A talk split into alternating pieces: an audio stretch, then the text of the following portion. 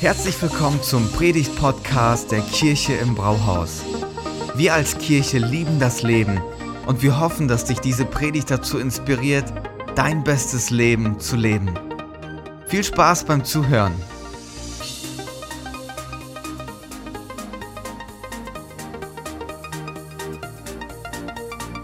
Ja, wir starten heute eine neue Themenreihe und ähm, ihr kennt diese Momente, oder? Da bist du an einem Samstagmorgen unterwegs in der Innenstadt und willst einfach mal über den Markt schlendern. Und äh, vielleicht bei HM reingehen, bei Rossmann noch was holen, äh, dir einen Kaffee irgendwo ziehen und dann einfach den Vormittag genießen. Und dann triffst du, egal wo du bist, in jeder Innenstadt gibt es die, diese eine Frau, die dir ein Traktat in die Hand drückt. Und wenn du das nicht sofort weggeschmissen hast und einen Blick hineinwirfst, denkst du dir, ach du meine Güte, wenn ich nicht sofort das Vaterunser spreche, dann werde ich für immer in der Hölle schmoren. Weil die Frage, die da drin steht, bist du dir sicher, dass wenn du heute stirbst, wo du deine Ewigkeit verbringst? Hier ist dein Ticket in den Himmel. Und dann steht da alles, was Jesus für uns gemacht hat und was wir machen müssen, wie wir beten sollen und so weiter.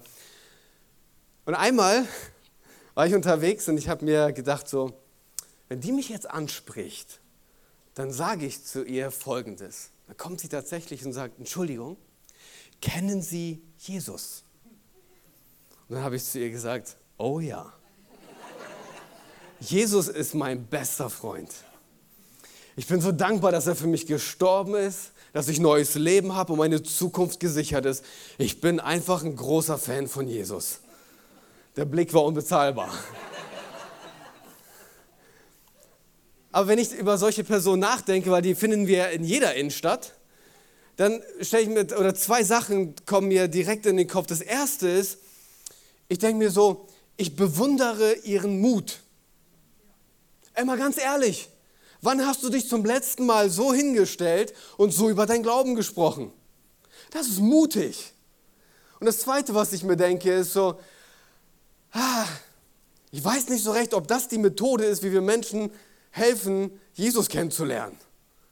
Bin mir da nicht ganz sicher. Ich bewundere den Mut, aber die Methode, naja, ich weiß nicht. Was hilft Menschen, damit sie Jesus finden? In einer Welt, in der so viele Menschen weit weg sind von ihrem Schöpfer und mit Kirche abgeschlossen haben. Und wir als Kirche du und ich, wir persönlich, wenn du Jesus nachfolgst, du eine Freundschaft mit Jesus hast, dann hast du einen Job. Brücken bauen. Und das ist, worum es uns in den nächsten drei Wochen gehen wird, Brücken zu bauen. Ich habe, eine habe einen ganz klaren Auftrag für uns als Kirche für die nächsten drei Wochen. Uns daran zu erinnern, warum es uns gibt. Uns daran zu erinnern, warum es uns gibt. Was eigentlich unser Auftrag ist. Worum geht es uns als Kirche? Eine Themenreihe, die uns ausrichten soll. Weil wir, kein, wir sind kein sozialer Verein, dem es nur darum geht, dass es den Mitgliedern gut geht. Obwohl ich hoffe, dass es unseren Mitgliedern gut geht. Das ist aber nicht der Punkt. Darum geht es uns nicht primär. Wir sind nicht einfach ein sozialer Verein, der eine gute Zeit miteinander hat. Hey, wir sind eine Gemeinschaft, die Jesus zusammengestellt hat mit einem ganz klaren Auftrag mit einem Auftrag, Menschen mit ihm bekannt zu machen.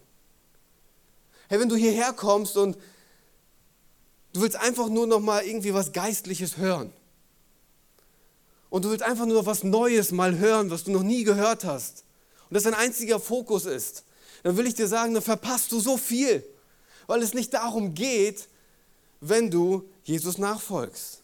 Herr, an uns liegt es, die Ärmel hochzukrempeln und Brücken zu bauen. Damit Menschen, die Jesus noch nicht kennen, ihn kennenlernen. Das ist unser Auftrag. Darum geht's. Das ist Kirche. Und das ist, was wir uns ein bisschen genauer anschauen wollen.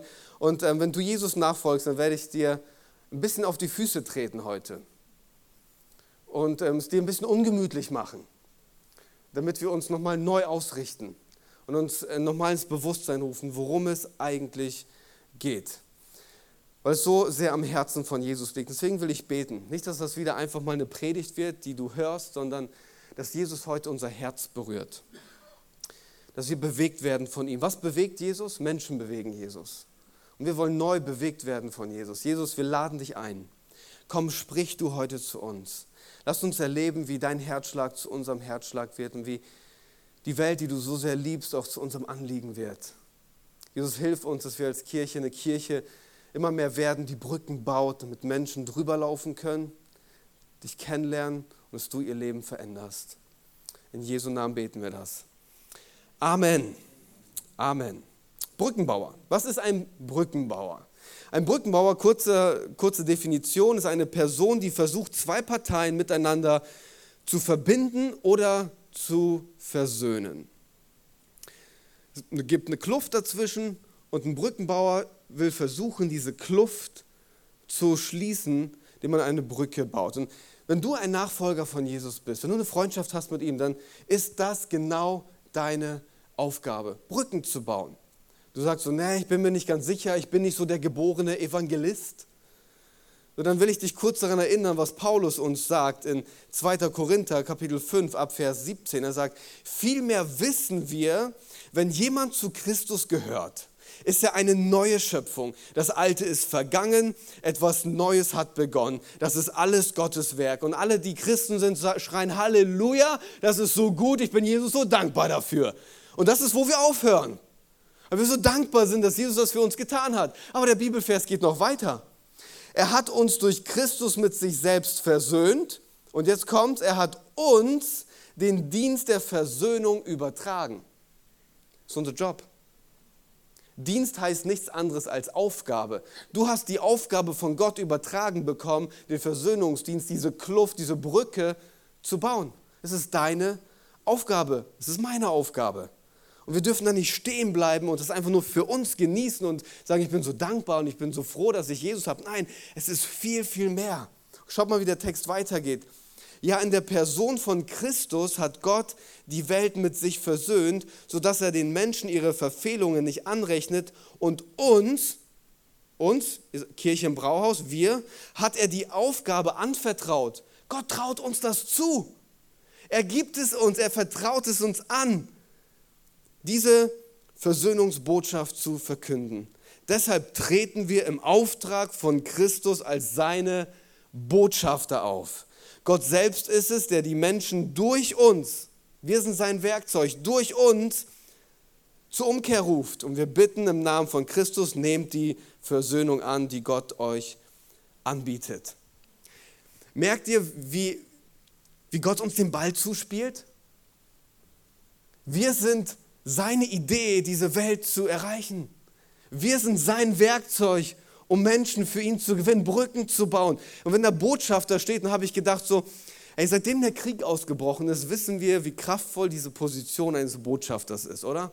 Du hast dann täglich in den Nachrichten gelesen, der Botschafter aus der Ukraine in Berlin hat das gefordert. Der Botschafter aus Berlin hat das gesagt. Dazu muss sich die Regierung jetzt stellen. Der Botschafter aus der Ukraine das und das und das. Und du merkst so auf einmal diese Rolle eines Botschafters, wie intensiv sie ist, wie krass die eigentlich ist. Er ist zwar nicht zu Hause, aber er vertritt die Werte und die Interessen seines Heimatlandes in einem fremden Ort. Und das ist die Idee, die Paulus hier uns an den Start bringt. Er sagt, hey, du bist ein Botschafter für Jesus. Dein Job ist es, den Himmel zu repräsentieren. Dein Job ist es, egal wo du bist, dass Menschen in deinem Umfeld genau wissen, was ist das Interesse von Jesus? Dass sie mit ihm in Kontakt kommen. Du bist sein Botschafter. Du bist sein Botschafter. Und ich sage das mal so, das, was wir hier am Sonntagmorgen machen, das ist ein Treffen von Botschaftern. Okay? Ein offenes Treffen. Da darf jeder dabei sein. Wir sind alle Botschafter. Und Botschafter zu sein ist nicht am Sonntagmorgen.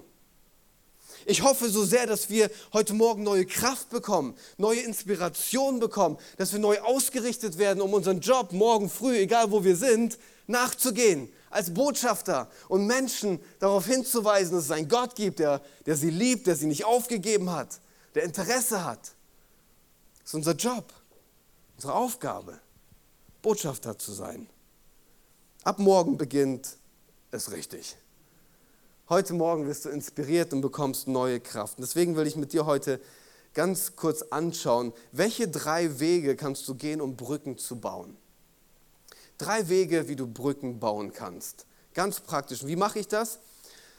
Ähm, ich schaue mit euch in Johannes Kapitel 1. Und der Kontext von Johannes Kapitel 1 ist folgender. Da ist die Geschichte von ähm, Johannes dem Täufer, der auf Jesus trifft. Und ähm, Johannes hatte zu der Zeit ganz viele Leute, die zum Jordan gekommen sind, weil er hatte eine Botschaft, kehrt um, tut Buße, lasst euch taufen. Und die Leute sind in Scharen, sind die an den Jordan gekommen. Und dann entdeckt Johannes Jesus. Und was danach passiert, ist wie so ein Dominoeffekt, dass nachdem Johannes Jesus gesehen hat, wie viele Menschen aufgrund dieser Begegnung mit Jesus in Kontakt gekommen sind. Und wenn man sich das so ein bisschen anschaut, werden wir merken, das ist genau, was damals passiert ist, können wir so in unserem Leben umsetzen, wenn wir wollen, dass wir Brücken bauen, mit Menschen Jesus kennenlernen. Das erste ist, der erste Punkt, nutze deinen ganzen Einfluss, um Menschen auf Jesus hinzuweisen und nicht auf dich selbst. Nutze deinen ganzen Einfluss, um Menschen auf Jesus hinzuweisen und nicht auf dich selbst. Wir fangen an in Johannes 1, Vers 35. Am nächsten Tag stand Johannes wieder am gleichen Ort. Zwei seiner Jünger waren bei ihm. Hier ganz kurz, ich habe es vorhin schon gesagt, es waren gerade nur zwei bei ihm. Er hatte Tausende von Leuten, die ihm nachgefolgt sind. Gerade in diesem Moment stehen da nur zwei. Johannes war ein, wir würden heute sagen, ein Influencer, eine Person mit extrem großer Reichweite. Leute wurden von ihm beeinflusst. Und dann passiert Vers 36, da ging Jesus vorüber. Johannes blickte ihn an und sagte, seht, dieser ist das Opferlamm Gottes.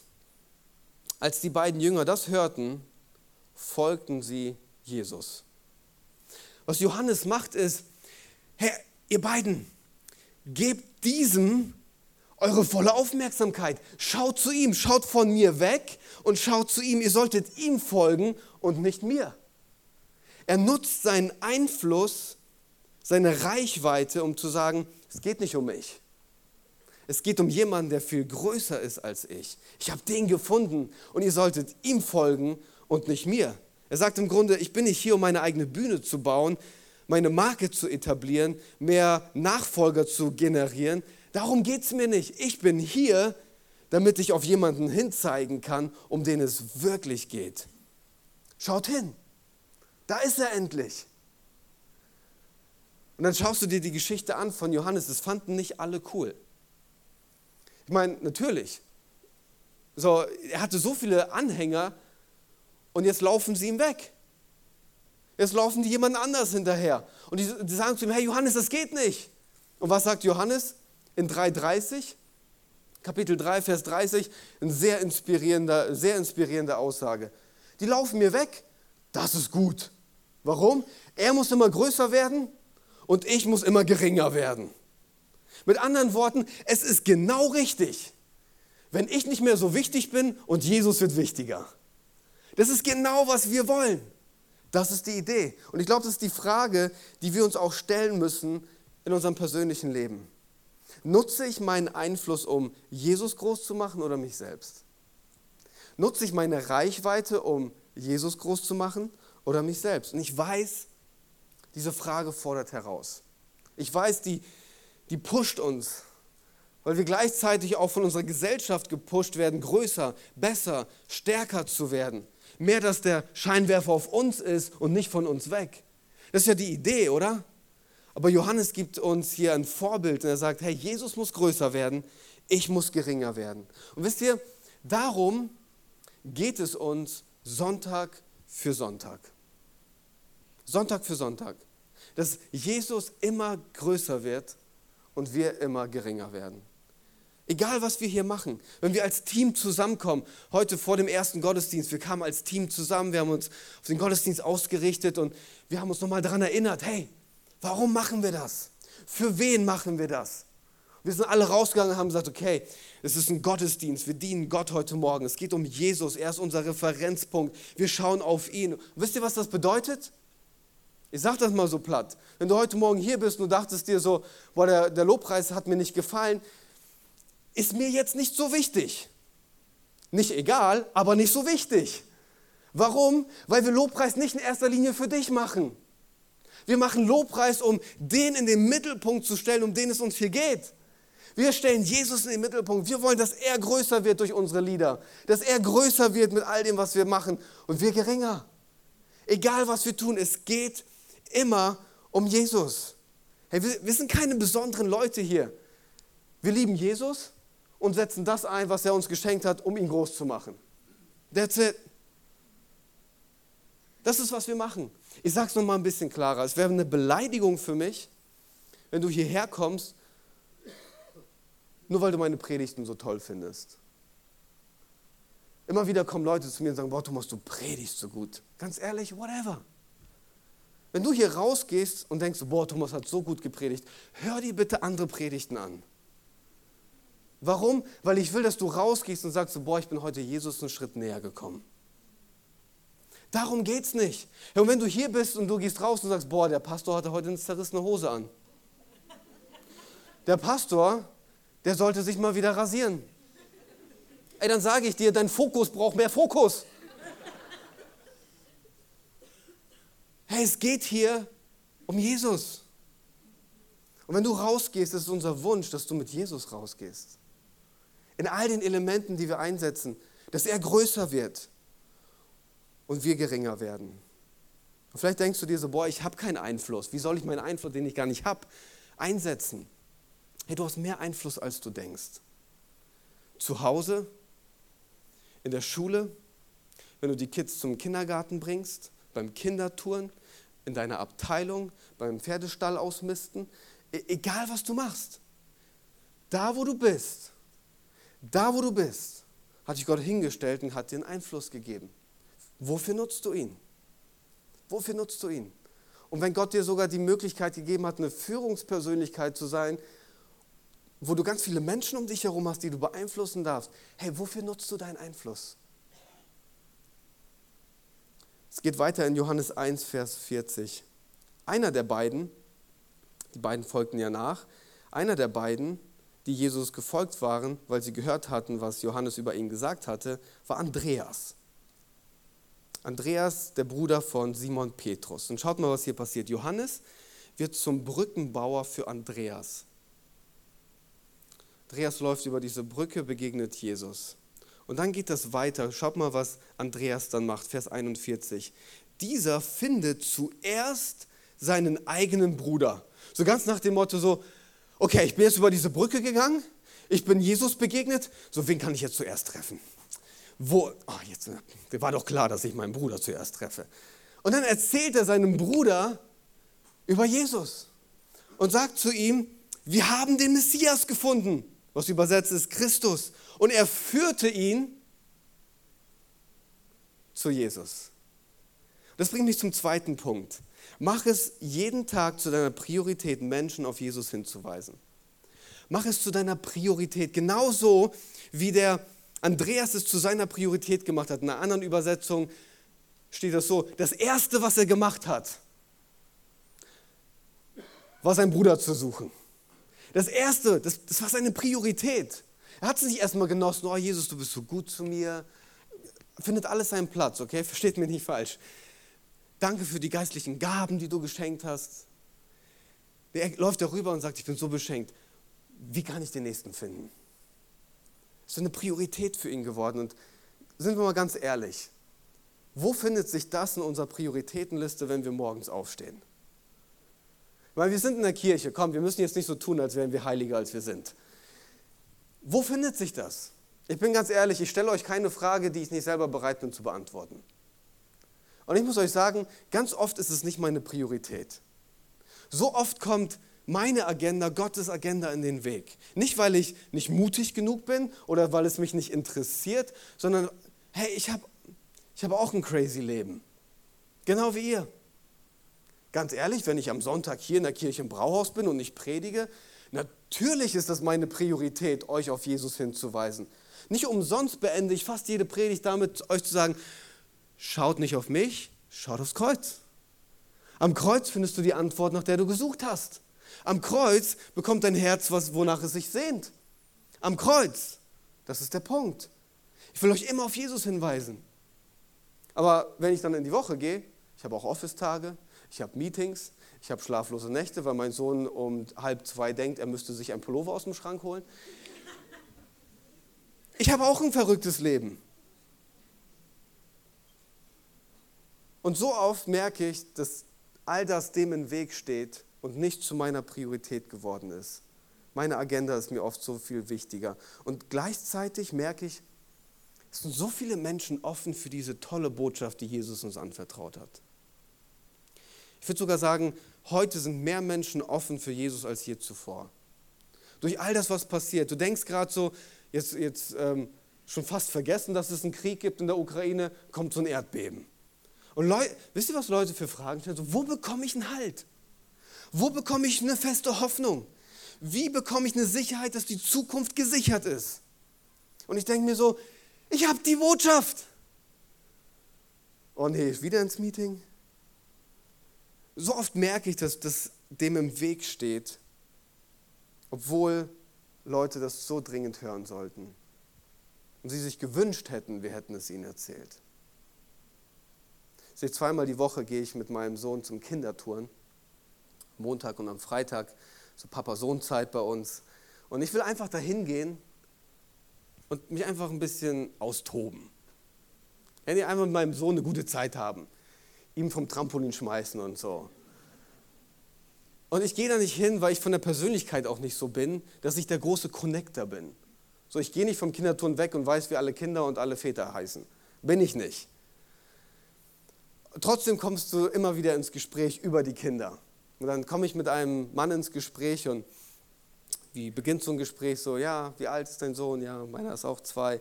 Ja, mag er auch so gerne Feuerwehrmann Sam? Mhm. So, und ja, ähm, hast du auch schon ähm, Tom Thomas, den Helikopter ähm, und so weiter. Also das sind so die Gespräche, die man führt, ne? So, und, und dann ähm, reden wir mehr übereinander oder miteinander und dann kommt es zu dieser einen Frage, die ich eigentlich immer versuche zu umgehen. Was machst du beruflich? Oh. Der Klassiker. Und ich habe immer gedacht, so, boah, bitte stell diese Frage nicht. Und dann stellt er mir die Frage, so, hey, was machst du eigentlich beruflich? Und dann sage ich, äh, ich bin Pastor. Und dann gibt es zwei Reaktionen. Reaktion Nummer eins ist so, Pastor? Einmal gescannt. Und das zweite ist immer, es gibt eine Entschuldigung. Hey, ich war schon lange nicht mehr in der Kirche, tut mir voll leid. So. Und ich denke mir so, ja, ist okay. Ich hoffe, du gehst nicht wegen mir zur Kirche. Also, du musst dich bei Gott entschuldigen, keine Ahnung. Aber es ist immer sofort jemand, die entschuldigen sich dann. Ne? Ähm, und dann kommen wir weiter ins Gespräch und wir tauschen uns aus über die verrückte Welt. Und ich sage zu ihm so, hey, weißt, weißt du was, ich habe die, die tolle Aufgabe, Woche für Woche Hoffnung weiterzugeben. Woche für Woche Menschen Hoffnung zu geben, dass es da einen Gott gibt, der diese Welt nicht aufgegeben hat. Und dann sage ich zu ihm so, hey, weißt du was, vielleicht hast du Lust, mal mit deinem Sohn bei uns in die Kirche zu kommen. Und dann passiert Folgendes. Ah, mm, Sonntag? Äh, nee, Kirche ist nichts für mich. Und ich, ich denke mir so, hey, Kirche ist genau für dich. Wenn du heute Morgen hier bist und du hast noch keine Freundschaft mit Jesus und du kennst Jesus noch nicht persönlich, du bist der Grund, warum wir Kirche bauen. Das ist unser Herzensanliegen, weil du Gottes Herzensanliegen bist. Du bist der Grund, warum wir alles in die Waagschale werfen und sagen, wir gehen all in, damit du Jesus kennenlernst. Darum geht es uns. Wir wollen unseren Einfluss nutzen und das zu unserer Priorität machen, auf Jesus hinzuweisen. Wir bauen Kirche damit du über diese Brücke laufen kannst, um Jesus kennenzulernen, der dich dann verändert und ein Wunder in deinem Leben tut. Das können wir nicht machen, aber er kann das machen. Deswegen gilt für uns als Kirche, Jesu letzter Auftrag ist unsere erste Priorität. Jesu letzter Auftrag ist unsere erste Priorität. Was heißt das? Bevor Jesus in den Himmel gefahren ist, was hat er zu uns gesagt? Werde zu einer ganz kleinen, intimen Gemeinschaft, macht alle Fenster zu, damit die Nachbarn nicht hören, dass ihr Lobpreis hört und ähm, bloß nicht erkennen, dass ihr Christen seid. Das ist nicht, was er gesagt hat. Sein letzter Auftrag an uns war, ich habe euch eine Botschaft gegeben, geht hinaus in alle Welt, macht zu Jüngern, tauft sie im Namen des Vaters, des Sohnes und des Heiligen Geistes und lehrt sie, alles zu befolgen, was ich euch gesagt habe. Ihr habt eine Botschaft. Ihr seid Botschafter. Hinaus mit euch. Verkriecht euch nicht. Wir wollen den Auftrag von Jesus zu unserer Priorität machen. Und ganz oft stolpern wir darüber, dass wir sagen so, ah, was soll ich denn den Leuten sagen über meinen Glauben? Was sage ich da? Und vor allem, wenn sie mir eine Frage stellen, die ich nicht beantworten kann, dann bin ich raus. Da verliere ich ja mein Gesicht. Ich sage dir, was du sagst, wenn dir jemand eine Frage stellt, die du nicht beantworten kannst. Ist dein Notizbuch? Schreib mit. Du sagst, das ist eine sehr gute Frage. Lass uns das gemeinsam herausfinden. That's it. Du musst nicht auf alles eine Antwort haben. Das ist nicht dein Job. Ich, ich versuche dich mal an etwas zu erinnern. Jesus hat dich gerufen, um sein Zeuge zu sein und nicht sein Anwalt. Jesus hat dich gerufen, damit du sein Zeuge bist und nicht sein Anwalt. Jesus braucht dich nicht als Anwalt. Der kommt ganz gut zurecht. Du sollst sein Zeuge sein. Was macht ein Zeuge, wenn er beim Gericht eingeladen wird? Er kommt und der Richter fragt, erzähl mir deine Geschichte. Was hast du erlebt? Und dann erzählst du deine Geschichte. Ja, und wie ist denn das damit? Keine Ahnung, das ist meine, das habe ich erlebt. Und das ist, was wir tun sollen. Apostelgeschichte 1,8. Das ist, was Jesus uns aufträgt. Zeuge zu sein. So sah mein Leben aus ohne Jesus. Jesus ist mir begegnet. Ich bin über die Brücke gelaufen. Und so sieht mein Leben jetzt aus mit Jesus. Das ist deine Geschichte. Die kann dir keiner nehmen. Was ist deine Geschichte mit Jesus? Hey, mach es zu einer Priorität jeden Tag und bete, genau wie ich das zu meinem Gebet gemacht habe, weil ich so oft in diese Momente komme, wo ich es einfach vergesse und ich sage, Gott, stell mir mal ab und zu einfach mal ein Bein. Unterbrech mich mal im Leben und zeig mir die Menschen, die du auch vorbereitet hast für mich, für die ich zur Brücke, äh, zur Brücke werden kann. Lass es zu meiner Priorität werden. Also Johannes baut eine Brücke für Andreas. Andreas macht es zu seiner Priorität und baut eine Brücke für seinen Bruder Petrus. Und dann geht es weiter. Wir kommen zum dritten Punkt. Ich habe ihn, hab ihn genannt, Keep it simple, komm und sieh. Hey, lasst es uns nicht so kompliziert machen. Dass du bei der Schöpfungsgeschichte anfängst und versuchst, die Offenbarung danach zu erklären. Bitte. Mach es nicht kompliziert, okay? Und vor allem, veränder deine Stimme nicht, wenn du über etwas Geistliches redest. Du musst nicht gleich eine Oktave höher sprechen, nur weil du etwas Geistliches sagen willst. Sei einfach normal, okay? Sei einfach normal. Keep it simple. Komm und sieh. Wie komme ich drauf? Es geht weiter in Johannes 1, Vers 45. Wir sind immer noch in diesen paar Versen. Wie viele Brücken da schon gebaut wurden. Krass, oder? Es geht weiter. Philippus aber war von Bethsaida aus der Stadt des Andreas und Petrus. Es ist jetzt nicht nur bei seinem Bruder geblieben, sondern die haben das mit in ihre Stadt gebracht und haben Brücken in ihrer Stadt gebaut. Und Philippus findet jetzt zu Jesus. Und was macht Philippus? Er findet Nathanael und spricht zu ihm. Wir haben den gefunden, von dem Mose in dem Gesetz geschrieben und die Propheten, Jesus, den Sohn des Josef von Nazareth. Und Nathanael sprach zu ihm, aus Nazareth? Kann etwas Gutes kommen? Wir alle haben schon in unserem Umfeld Leute getroffen, die skeptisch sind, die kritisch sind, die abweisend sind, wenn du darüber sprichst. Das ist genau, was Philippus erlebt. Er kommt zu Nathanael, voll aufgeregt. Es ist soweit. Jahrzehnte haben wir darauf gewartet. Jesus ist da. Und Nathanael so, ich traue dem Braten nicht. Das ist mir ein bisschen spooky. Was soll schon Gutes aus Nazareth kommen? und skeptisch. Und was macht dann Philippus? Ja, sorry, tut mir echt leid, ich wollte dich nicht stören. Ich muss jetzt erst noch mal drüber beten. Philippus sagt etwas, was zu unserer Strategie werden sollte. Was sagt Philippus? Drei Worte. Komm und sieh. That's it. Komm und sieh. Komm und sieh. Du hast noch Fragen? Kein Problem. Komm und sieh. Du weißt nicht genau, worauf du dich einlässt? Kein Problem. Komm und sieh. Du bist dir noch nicht ganz sicher? Komm und sieh. Ich will dich nicht pushen, ich lade dich nur ein. Komm und sieh. Ja, aber ihr seid doch eine Sekte. Komm und sieh. Und bring den Sektenbeauftragten mit. Komm und sieh.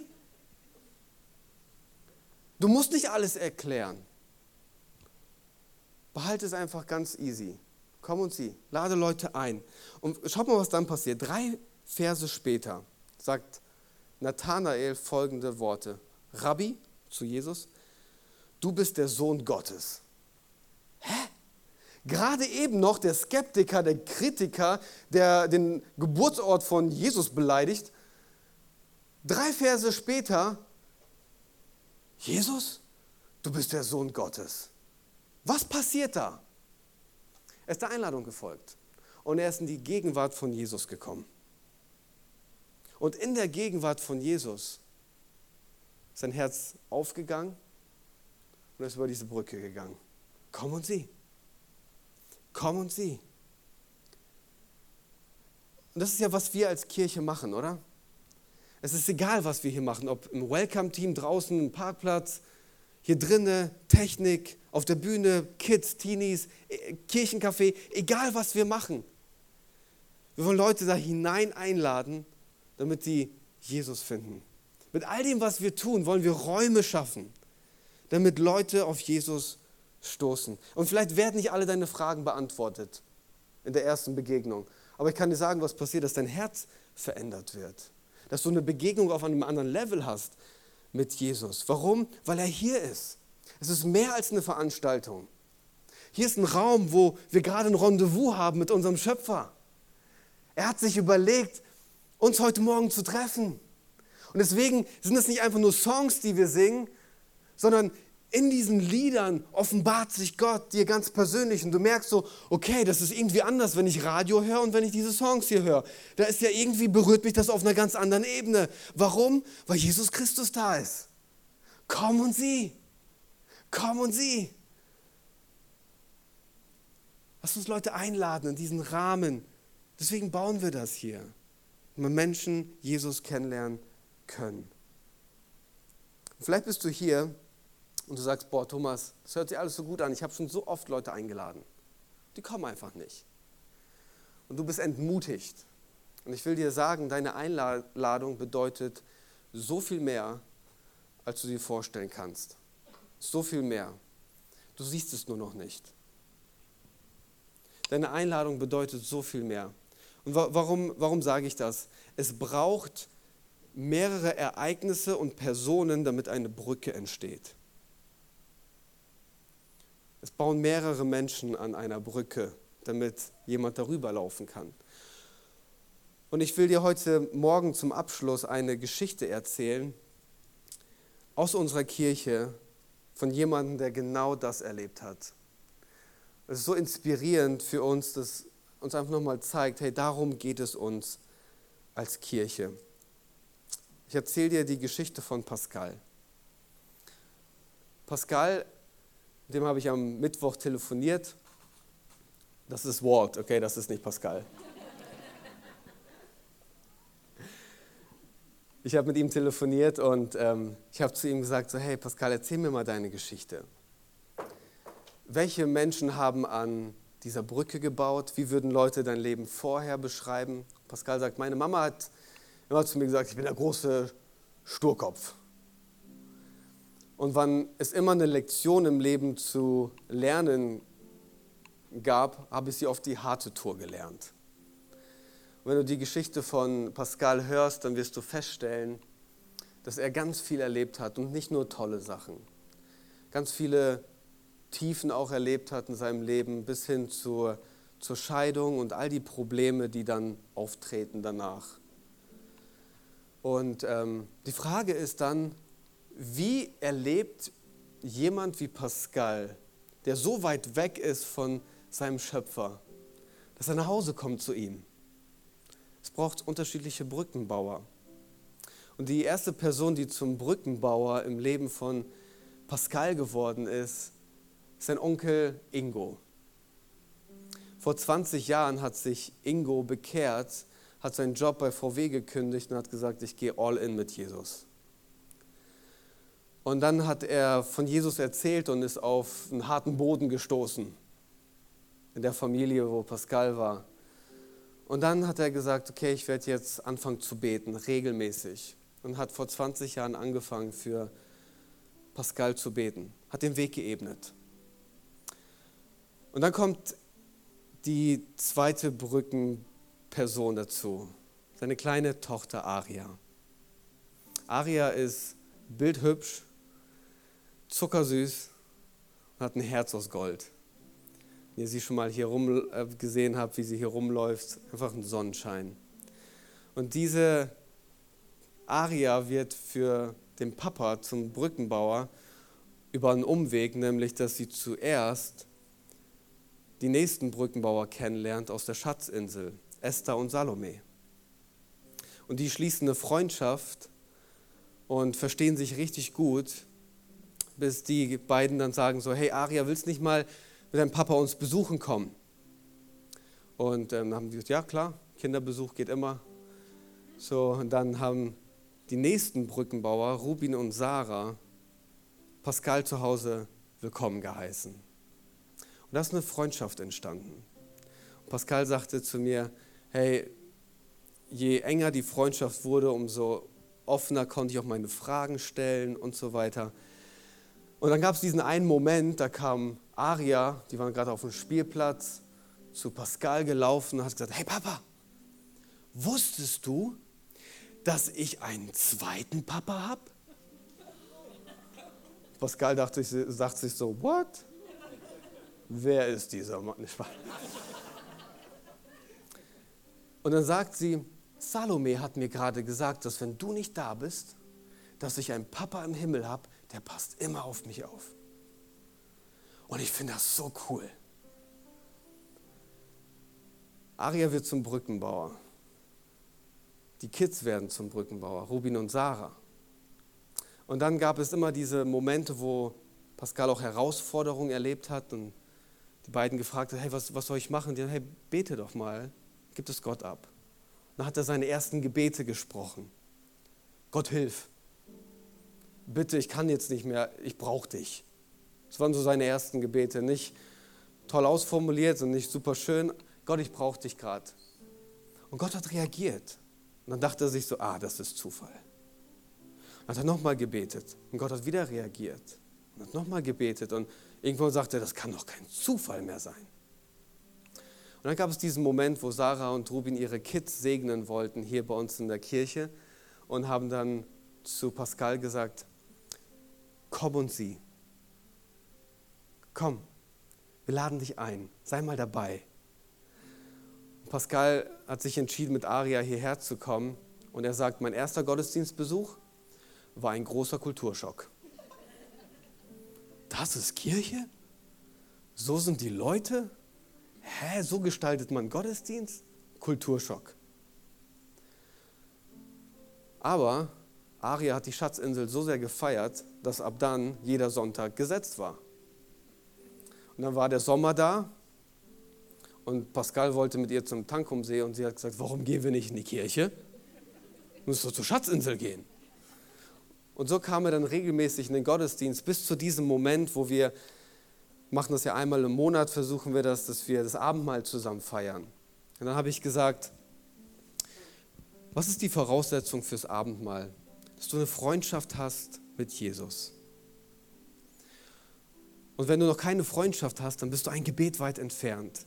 Und sag doch Jesus einfach, dass du sein Freund sein möchtest, dass du Vergebung empfangen willst, neues Leben. Und Pascal sitzt in diesem Gottesdienst und denkt sich so, ich will das. Ich will auch am Abend mal teilnehmen. Und das ist das erste Mal, wo er sein Leben Jesus gibt, ganz persönlich. Und so kommen wir als Kirche auch mit ins Spiel, Brückenbauer zu sein. Nach dem Gottesdienst steht er auf, geht zum Kreuz und betet mit dem Gebetsteam und macht seine Entscheidung am Kreuz nochmal fest. Es ist gut, wenn du die Entscheidung für Jesus triffst, dass du nicht alleine damit bleibst, sondern dass du es mit jemandem teilst, der dich da auch begleiten kann. Und er macht diese Entscheidung fest.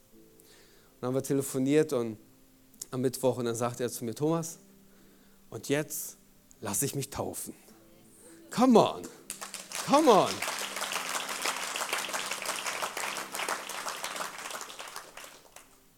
Das ist wie, wie Gott sich das vorstellt. Schaut mal, wie viele Leute es brauchen. Wahrscheinlich gibt es sogar noch mehr Leute, die dann einen Beitrag geleistet haben, dass Aria und Pascal über diese Brücke laufen können. Und Aria sagt dann zu Pascal, ich will mich auch taufen lassen.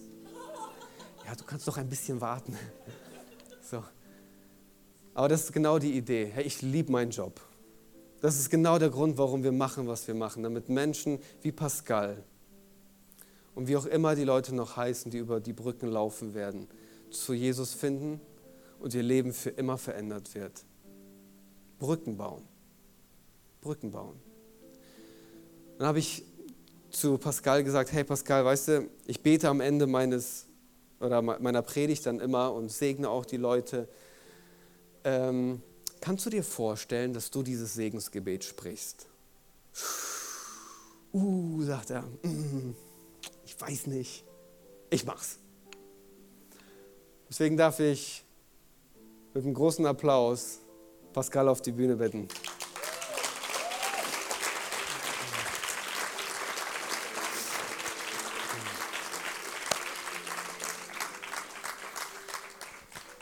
Pascal, es ist so ermutigend, deine Geschichte zu hören, wie Gott dir einen Weg geebnet hat, dass du ihn kennenlernen kannst. Und ähm, mein Wunsch war einfach, dass Pascal gleich für uns betet, dass wir immer mehr zu Brückenbauern werden. Dass wir in unserem Alltag fokussiert sind, diese Brücken auszufahren, damit Menschen rüberlaufen können und ihr Leben verändert wird. Und du hast den Wunsch gehabt, uns nochmal als Kirche was zu sagen, bevor du für uns betest. Hallo, liebe Kirche im Brauhaus. Ähm, ich wollte nur noch einmal sagen, ich weiß, dass viele äh, Brückenbauer schon hier waren, dass auch noch viele zur, zum Brückenbauer werden. Und äh, es ist der Auftrag und tut das aber nicht ab als eine Kleinigkeit, weil für euch oder für uns als Christen ist das einfach nur, ja, wir sollen das machen und wir machen das. Aber für den, der dann später über diese Brücke geht, ist es lebens und ja, es verändert seine Welt. Und äh, ich werde meine Brückenbauer niemals äh, vergessen und sie werden immer äh, ein Teil von mir sein.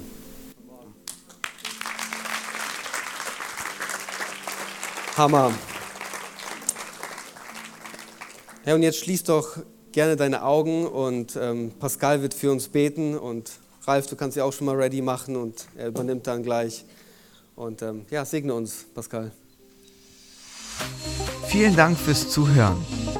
Wenn du eine Frage hast, kannst du uns gerne eine E-Mail an info at kirche-im-brauhaus.de schreiben. Wir geben unser Bestes, um deine Fragen zu beantworten. Bis zum nächsten Mal beim Predigt-Podcast der Kirche im Brauhaus.